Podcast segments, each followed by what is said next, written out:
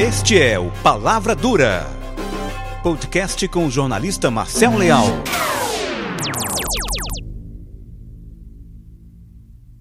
A Rádio Morena FM está completando 32 anos. E aí eu queria lembrar algumas histórias, principalmente do início. Meados de novembro de 1987. Faltava menos de um mês para dezembro e a Morena FM precisava entrar no ar para garantir os anunciantes. Se só iniciasse as transmissões depois do Natal, ia ser bem difícil. Apesar de já vistoriada e até elogiada pelo fiscal do então Dentel, a licença não saía. Eu fui falar com o diretor do órgão em Salvador e acabei surpreendido por uma situação kafkiana. Ele alegava que não podia dar a licença porque existiam problemas técnicos. Mas quando eu perguntava quais eram para corrigir, ele enrolava e não dizia. A impressão era de uma sabotagem mesmo, patrocinada. Por isso eu resolvi apelar para uma instância superior. A CM, antigo governador da Bahia e senador, tinha sido nomeado ministro das Comunicações e ele era amigo de meu pai de velhos tempos. Só que eu não tinha como chegar nele, eu não tinha intimidade. Então eu liguei para Luiz Eduardo Magalhães, o filho dele, porque a gente se conhecia e se falava com alguma constância. Ele me encaminhou para um assessor de ACM que sabia a agenda do ministro. E esse cara me aconselhou a pegar o voo da Transbrasil, que ia de Salvador para Brasília, na segunda-feira, 9 da manhã. E assim eu fiz. Logo à entrada dei de cara com a CM e Luiz na primeira fila. Como eu não tinha intimidade com o ministro, falei primeiro com o filho. Rapaz, a reação, como sempre acontecia com a CM, veio na hora e veio cortante. Não tá me vendo aqui não, Manuelzinho? Ele me chamava assim por causa de meu pai, Manuel Leal. Desculpe, ministro, é que eu não tenho intimidade e aí fico sem jeito de cumprimentar. Aí ele falou: Você não é filho de Manuel Leal? Então você tem intimidade.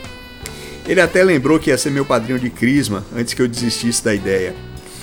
Ele era assim, tinha uma memória de elefante, tinha uma memória detalhada e não deixava escapar nada.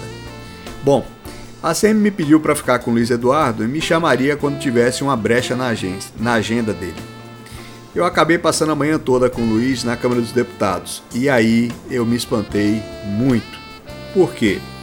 Eu conheci Luiz quando ele se lançou candidato a deputado pela primeira vez. Como eu produzi uns eventos de campanha que deram muito resultado, a gente acabou fazendo amizade.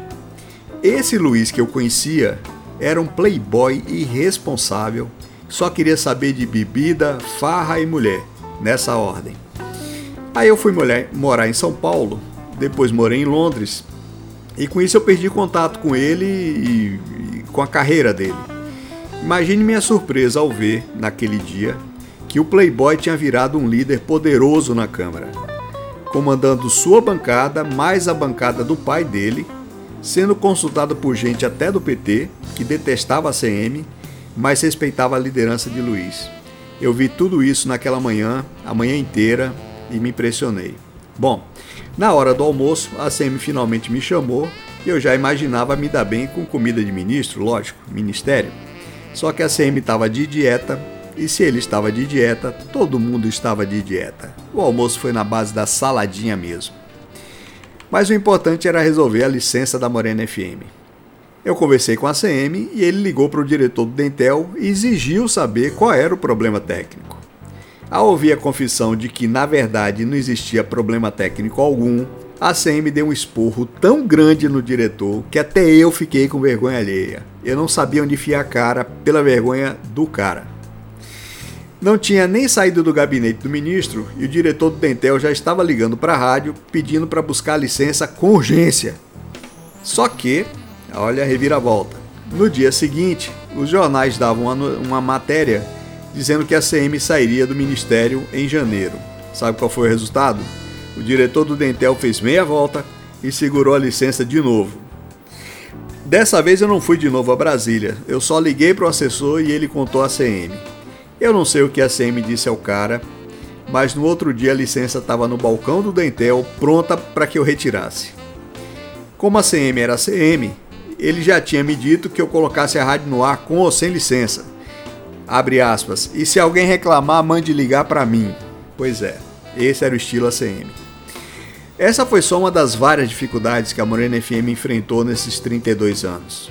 Nós tivemos embates com o sindicato Topeira, tivemos problema com o prefeito que nos perseguiu, levamos calotes grandes de grandes empresas que fecharam, sofremos vários, com vários planos econômicos, tipo plano Collor, plano Cruzado. Mas o pior desses 32 anos foram os quatro anos de recessão causada pelos presidentes petistas. Esses últimos quatro anos realmente fizeram estrago. Mesmo assim, o balanço desses 32 anos é de muita inovação, ousadia, alta qualidade, parceria com a cidade, sonho realizado e respeito ao cérebro do ouvinte. Foram 32 anos deixando muitas pegadas, todas muito bacanas, como o Troféu Jupará, como a valorização dos artistas regionais, como as parcerias com as entidades beneficentes e um respeito profundo é, pelo ouvinte, tocando várias coisas sem imaginar que ele não tem condição de entender ou de gostar de outro tipo de música. São 32 anos de muita realização para nós, graças a nossos ouvintes, a nossos anunciantes e a nossos parceiros, que fazem da Morena FM uma emissora de ponta. Um brinde a nós. Palavra Dura, com o jornalista Marcel Leal.